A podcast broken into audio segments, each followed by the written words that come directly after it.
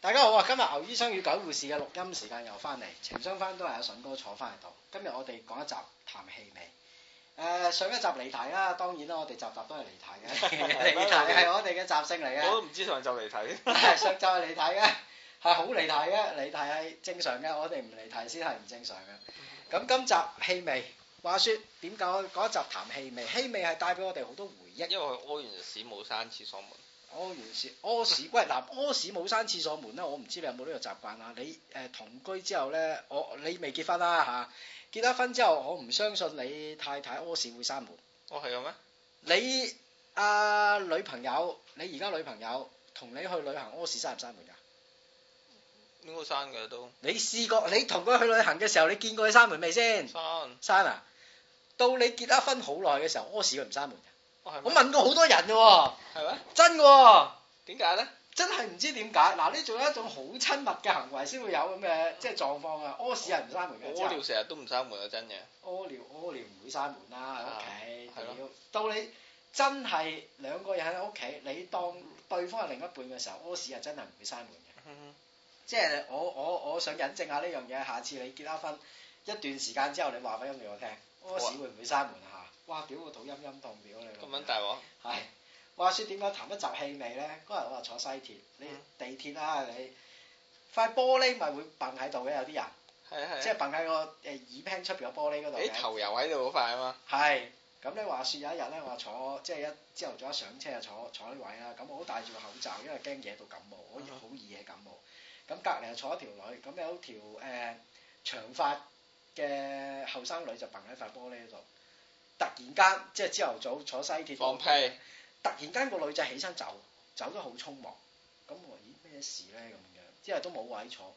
我戴住個口罩，突然間吹嚟一陣好濃烈嘅放屁味，哇！屌你臭到我都走， 屌你老味隔離個麻甩佬望住我喎，望咗一陣佢都走，哇！臭撚到真係屌你老味面都青撚埋，即係氣味係一樣好得意嘅嘢嚟，佢可以好吸引你，亦都可以令到你好抗拒一件事情嘅。係啊即係有時你聞到個，即係通常都係由個女仔咧，佢哋有一種體味咧，係係吸引到你先嘅。係係係我。有個朋友，誒佢就話佢以前條女啊誒身上邊有種 B B 仔嘅味道。係，通常都係臭狐嚟嘅， 但係你聞到係 B B 味啫。我諗係啦，即係其實我個助手都有臭狐味嘅。係不過我有時誒、呃、聞聞下又慣咗喎，覺得呢種氣味好誒好親暱，有時佢又唔係好親的男人嚟喎，助手啊係，啊即係即係慣咗。譬如我幾個幾個拍檔都係好大鑊嘅，啊一個有嚴重牙周病，啊，即係口好臭啦。我個口好似屎坑咁樣 啊！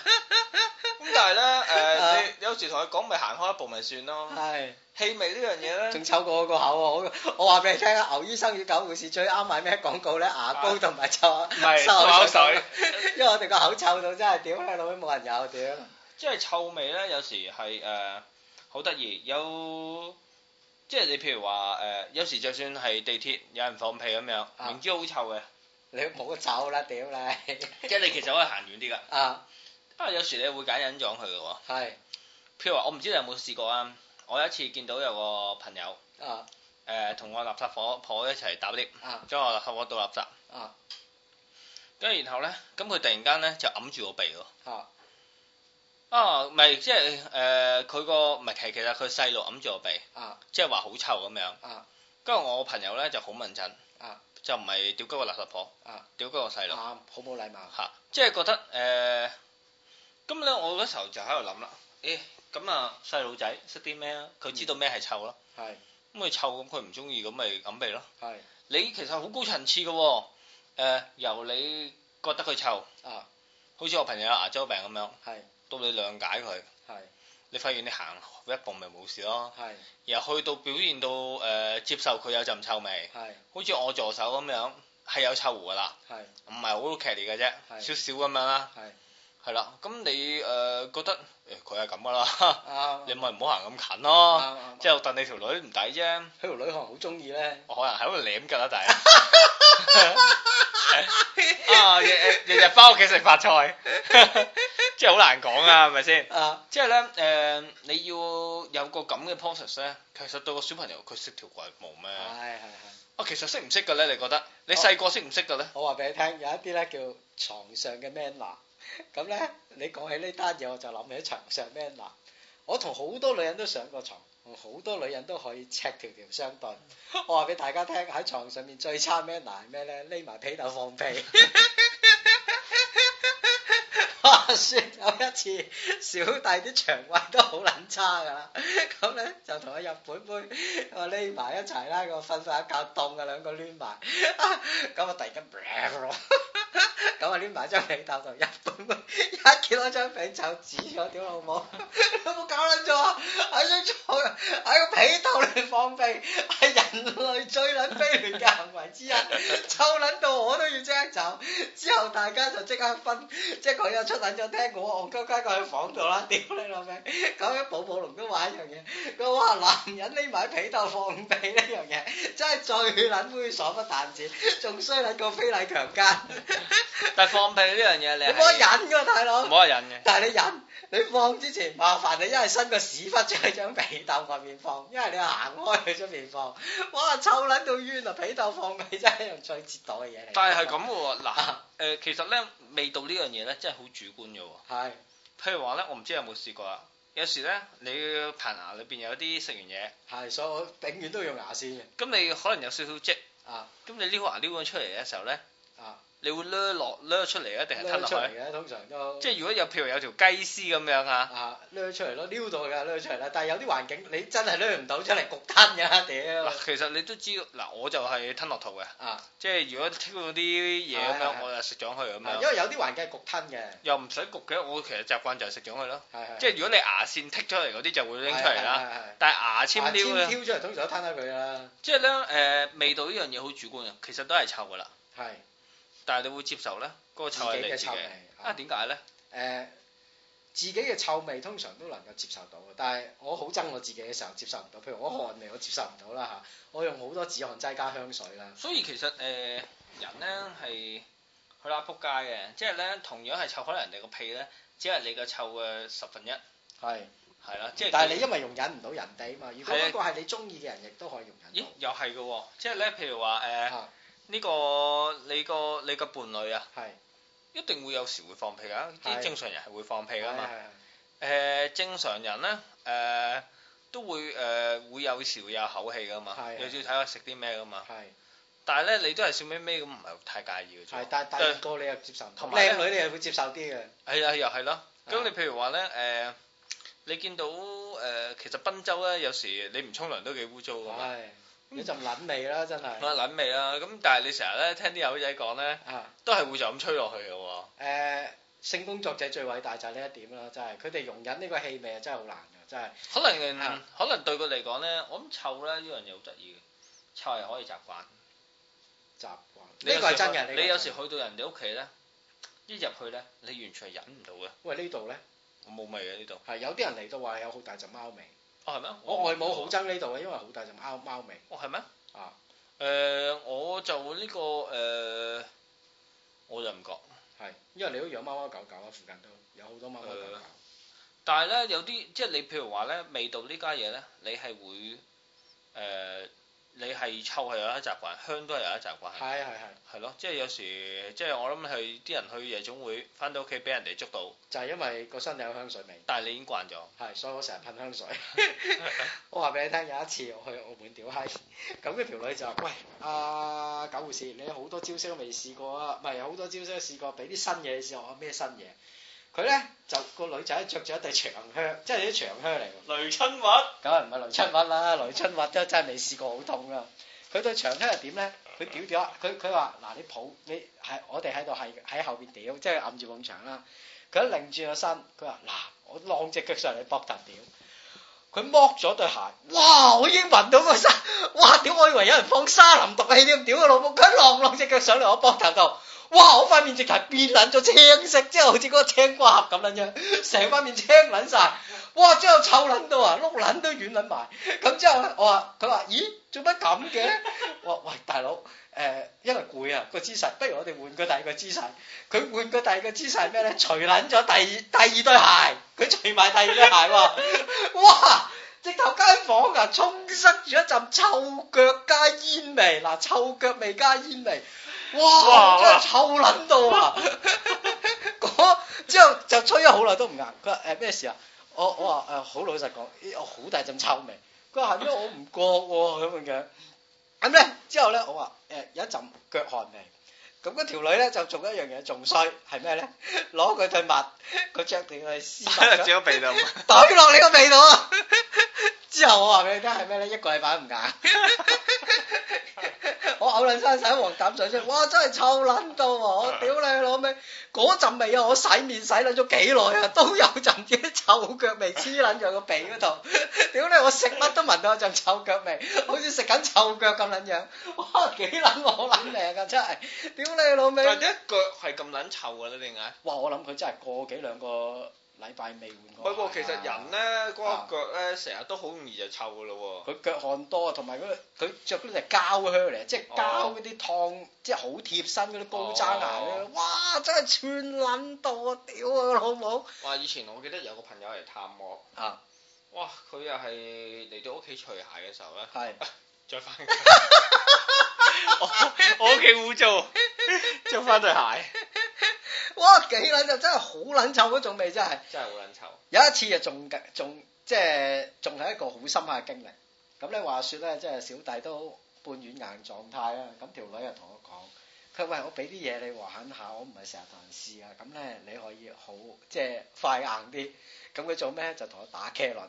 咁我不嬲茄輪都冇乜所謂啦。但係咧嗱，我自己個 manner 做好好嘅。逢係我要同人打茄輪之前，第一我一定係冇食乜嘢。之之外咧，就唔會食啲好濃烈氣味嘅嘢啦，就刷下牙先啦。第二、第三樣嘢一定食薄荷糖啦。咁就真係一個 manner 嚟，佢又唔係，佢啱啱食完咩咧？嗰啲魚乾，即係魚魚仔乾咧，嗰啲零食 一打打落嚟，哇！哎咦，我驚哇聲又差唔多。條死屍 打啫，佢仲伸條脷過嚟，我已經係咁避㗎啦。咁佢話，咁佢仲捉住你個頭，仲以為你個頭擰過癮，佢仲捉住個頭係咁煨埋嚟，煨完之後卜一聲，我掹翻口出嚟就哇，又唔好意思講我喂好撚臭啊老細。咁之後佢做咩咧？佢就剝一件 T 恤，嗰陣時夏天嚟啊，咁咁嗰個女仔都即係幾大波下㗎。剝一件 T 恤攞架底，煨埋喺度， 即係臭狐味加死魚味。佢頭先仲啱啱食緊煙，哇！三樣毒公夾撚埋呢樣，我話俾你聽，專醫強奸犯㗎， 做咩醫不改用？唔係醫醫你性慾強用嘅。屌你老味，真係令到你不改，哇！真係屌個老母喺臭柒到啊！屌你老味都唔知係咪毒氣嚟啊！屌，咁話説自己都試過㗎啦，有一次。咁咧，我同阿乜小姐去街，阿雙木小姐。咁我因為着對嗰啲 T 化嗰啲涼鞋，落大雨，佢一齊坐地鐵，佢講：喂，不如落車買對鞋， 我出錢。咁啊，自己意會到咩事啊？ 我自己都聞到，真係好撚臭。T 化我勸大家真係唔好溝女嘅時候着，幾撚魚啊！嗰次真係。哇！真係臭撚到屌你，老尾冇朋友啊，大哥！但係氣味亦都好令人回憶㗎。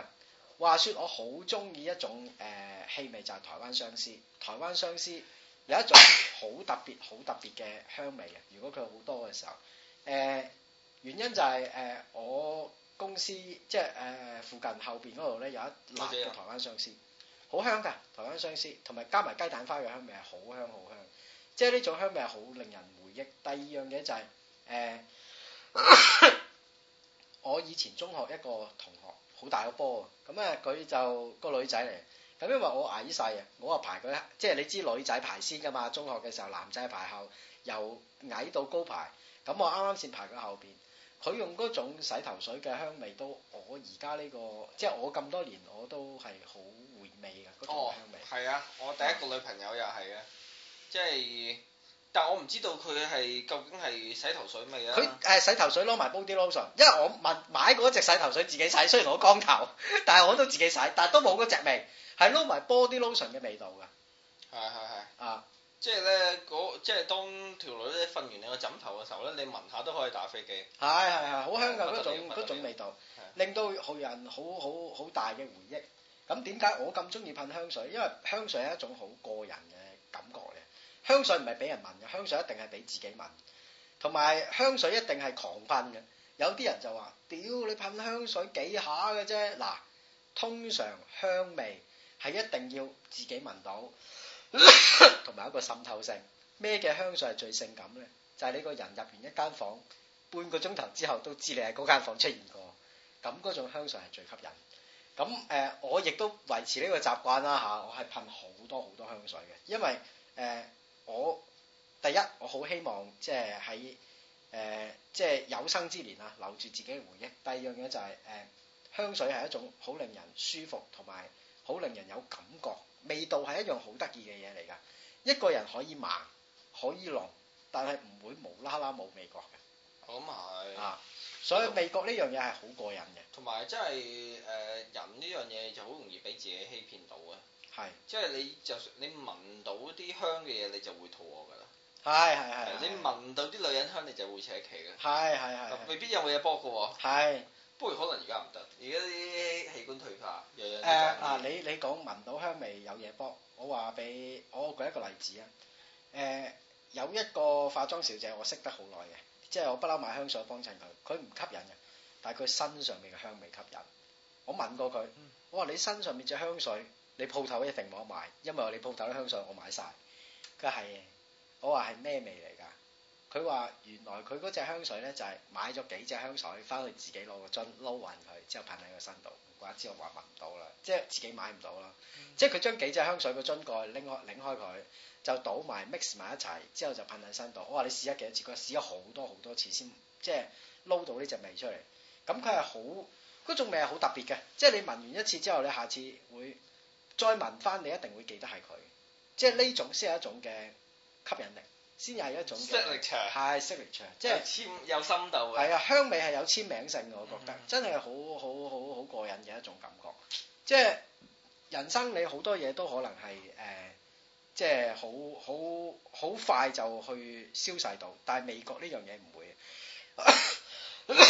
好快又會刺激翻你個人，諗翻起嗰件事，無論香味，無論臭味。即係好似我而家去影相咁樣，有時食到乳豬我就諗起我以前影結婚相嘅時候，嗱嗱擒幾個乳豬啊，即刻再做嘢。係，即係等我而家聞到屎臭味。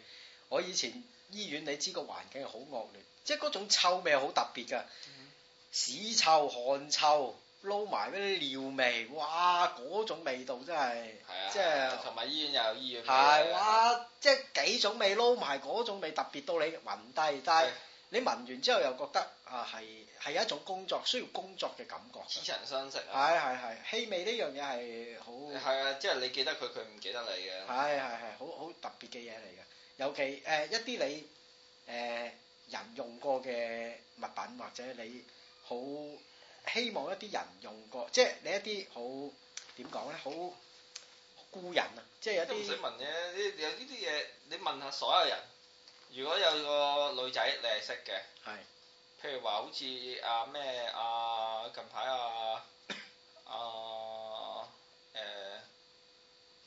講先啊，噏幾條靚女啦，誒呃啊，可能石思曼，係你然後咧誒佢買底褲，係你買咗拎翻屋企第一件事你會做咩？聞下先，其實係咩啫？其實就係咁咯，即係。啱即係大家係透過透過味覺，其實所有感覺都係嘅。你睇到誒、呃你係透透過你睇到嘅嘢，然後對你引起一啲聯想。係你睇到其實誒、呃你睇到對波你就覺得你揸緊對波，但係你揸到對波嘅時候咧，你又覺得冇乜嘢，係係嘛？即係咧，我諗佢佢係俾咗你係啊喺喺你慾望之前，氣味，所有嘢都啱係啱啱在你慾望之前。啱就欲發望生咧，咗佢最特別嘅地方就係你得到就冇乜特別係係係嚇、啊但係咧美國咧， 佢佢可以引起你欲望之前嘅聯想，係但係又未到你嗰個慾望本身，啱。係啦，所以佢吸引嘅地方就係、呢樣嘢你講得好貼題，亦都好貼切。話說我好中意聞一陣味係咩呢？燒殼即係電子零件燒石嗰陣味，因為我成日喺屋企整嘢嘅時候有成功感或者冇成功感，喺當中你一定係好得閒先會整嗰樣嘢，先會攞攞攞啲機出嚟，攞啲 HiFi 出嚟先會即係將部機去 modify，去焊石，將啲零件焊落去。嗰陣味係令到我好凝煙夢掛嘅，即係因為你得閒啊嘛。都係嘅，即係譬如好似細個咁樣，我哋屋企冇熱水，即係沖涼嘅時候冇熱水啊嘛，咪即係有熱水啦，但係就用火水爐煲啊嘛。哦，火水浸氣味好令人回憶嘅，火水煲咁你嘢沖涼啊，係啦，啊有啲火水爐味咁樣咧。咁你記得哦，原來你細個係咁樣過嘅，即啊係你話我唯一即係好多記憶都嗱淡忘咗啦，係即係基本上真係冇乜嘢記得。係咁但係你話記得咧，你每次聞起火水味，你就記得翻你細個咧用一個鵝蛋型嘅盤啊，係啊，係啊，係啊，係啊坐喺入邊沖涼。係係咁然後咧，因為沖涼嘅時候咧，你嗰個水咧個水温就唔算好熱，但係就升起好多係煙。係係因為你望住咧沖完涼之後咧，因為有個火爐喺側邊咧，係。你又唔會太凍。係啊，喂，你用火水爐沖涼，你有冇呢個回憶就係、嗱，我哋試過屋企呢度爆水喉啊，呢度成日都洗水缸冇水嘅。話說我細個咧就點沖涼法咧，到十幾歲都係咁。屋企因為淨係用個電用火，即係用石油氣爐煲煲煲滾水嘅啫嘛，就倒落一個膠桶度，個膠桶再用凍水，即係再沖啲凍水落去，每人都係得一桶呢啲暖水沖涼。你有冇呢啲經歷先？唔係我哋唔係咁嘅，花灑我同我阿哥就大家分用一桶咁樣嘅，即係譬如啊話有時佢沖先，佢沖完我沖咯，啊，咁嗰桶熱水就係、就可以 refill 少係少啊，熱洗水落去嘅。頭，咁之後沖身，攞攞條毛巾嗰個抹身，咁之後就抹乾佢嗰個沖啲番係啊梘。係啊，我話俾你聽，寶寶龍係唔識點解，因為佢由細個到大都有花灑。哦咁係好幸福啦。係，因為你你我諗你同我有呢個經歷啦，就係、因為屋企資源缺乏，冇熱花灑水啊嘛冇熱。水爐，冇冇冇冇熱水爐，係係啊啊，唯有用煲煲煲熱水。我問翻好多男性、女性，三十歲嘅話，阿妹啦，阿妹已經唔識啦，因為用花灑啊嘛。啊即係你連洗頭沖身都係嗰個桶水咯，我哋以前就係、係啊係啊，啊仲要係咁嘅，通常如果煲一大餐咧，最大嘅屋企啊嘛。啊，咁煲完飲嘅係係佢，啊係係係係飲又係啊佢，今日係佢，佢，梯煲嚟噶嘛，嗰、個好撚大煲兩個殼筆噶嘛啲熱我屋企水，而家都仲有，係啊係啊，我屋企都仲有喺度。誒、我話氣味仲有一樣嘢，我好深刻好深刻印象，我好中意好中意噴香水，呢、個習慣維持咗差唔多十五年啦。喺電影班嘅時候，有一個女仔，我仲記得佢個名 Alisa。咁有一次好凍，咁我同 Alisa 放學，咁 Alisa 縮下縮下，咁我將佢條頸巾搭落佢度，佢做一個動作，將條頸巾，呃我條頸巾呢啲絨頸巾，我好興用格仔絨頸巾，用咗好多年㗎。咁咧就將佢頂高少少，喺遮住個鼻。咁咧點解咧？因為有我陣香水味。咁到走嘅時候咧，誒、我又唔記得攞翻條頸巾喎，因為即係我見佢凍咗女仔，咁就算啦。佢第二次俾翻係點俾嘅咧？包到好靚，即係包到好靚啊！條頸巾攞個攞個盒，即係一啲紙盒誒，佢、應該係買嗰啲誒 body lotion 或者之前次去送嘅，裏邊擺一個 香包送翻俾我。 咁我諗佢好 care 呢件事，或者係即係佢誒俾咗一啲嘅觸覺佢可能，但係我就自己好簡單，因為我係一個好中意噴香水嘅人，所以我啲頸巾一定有陣香水味，好濃嘅香水味。仲有一隻啲頸巾香味我係記得嘅，啊誒就係熱水壺嗰個木塞，哦，嗰、個唔係木塞，嗰啲係有啲包係嘢係係有一包包嗰種味道係而家飲水先會飲飲到噶嘛，但係而家飲水飲唔到噶嘛，啊，因為而家冇咗一種即熱係水你壺啦冬。天咧，你想飲個熱水嘅時候，你一定要打開嗰個係木，塞同，埋嗰啲木塞耐咗會散噶嘛啊，即係你一撳落去嗰啲木會擠翻落啲水度，或者係散開噶嘛。而我家冇試冇啊過，但係我就係好記得嗰個木塞嗰個味，道，係啊，同而埋家全部都冇啦，熱水壺都冇人用添嘛，啊你買都難我屋買。企就有一隻咯，仲有係啊，用唔用得㗎唔多？work 㗎？銀色咗，而家呢啲雜貨鋪有得賣。唔亂嘅，而家啲以前都落頭牌噶嘛，咁我唔知道，啱啱買以前都落頭牌咯，啊即係我仲好記得阿 Lisa 嗰種動作同埋眼神嗰種感覺係，我諗好好好搞嘢嘅，即係哦 好少男性會條頸巾香噴噴嘅，啊即係佢佢嗰個動作，而家我仲好好好好欣然你應記該得得閒可以傾下偈啊。冇啦，冇佢電話啦靚唔靚，Lisa 女啊佢？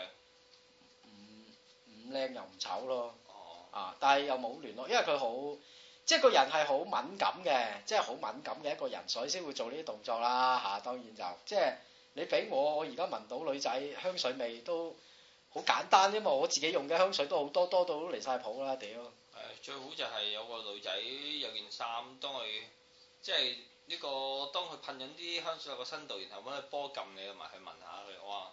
哇！呢應該個呢正，呢個都幾好，呢個呢個呢個噴香水嘅方法都幾好啊！係咯，同埋我我想同大家講教大家噴香水嘅即係方法，有好多人都問過我，呢度再講一次。噴香水幾個步驟嘅，第一，將你個身乾淨咗佢先，你用毛巾抹又好，點都好，總之唔好有一陣汗喺度，抹乾咗個身，吹乾佢，吹乾之後噴止汗劑，或者噴一啲搽一啲冇味嘅止汗劑喺你啲汗位度先，譬如格拉底啊、大髀罅嗰啲，再潑乾佢。咩叫潑乾佢呢？你喺浴室做，或者喺對住冷氣機槽又好。而家凍你對住暖爐好，攞把扇嚟一掃，我準備呢啲嘢。潑乾晒止汗劑之後，先入去噴香水。香水係你着嘅第一件衫，噴瘋狂咁噴，唔係噴喺個格旯底啊，噴喺心口啊、肚腩啊、頸啊。噴完之後，噴二十幾三十下，出到嚟潑乾佢，潑分零至三分鐘。待啲香水乾晒之後，再着你第一件衫，例如薄褸或者底褲。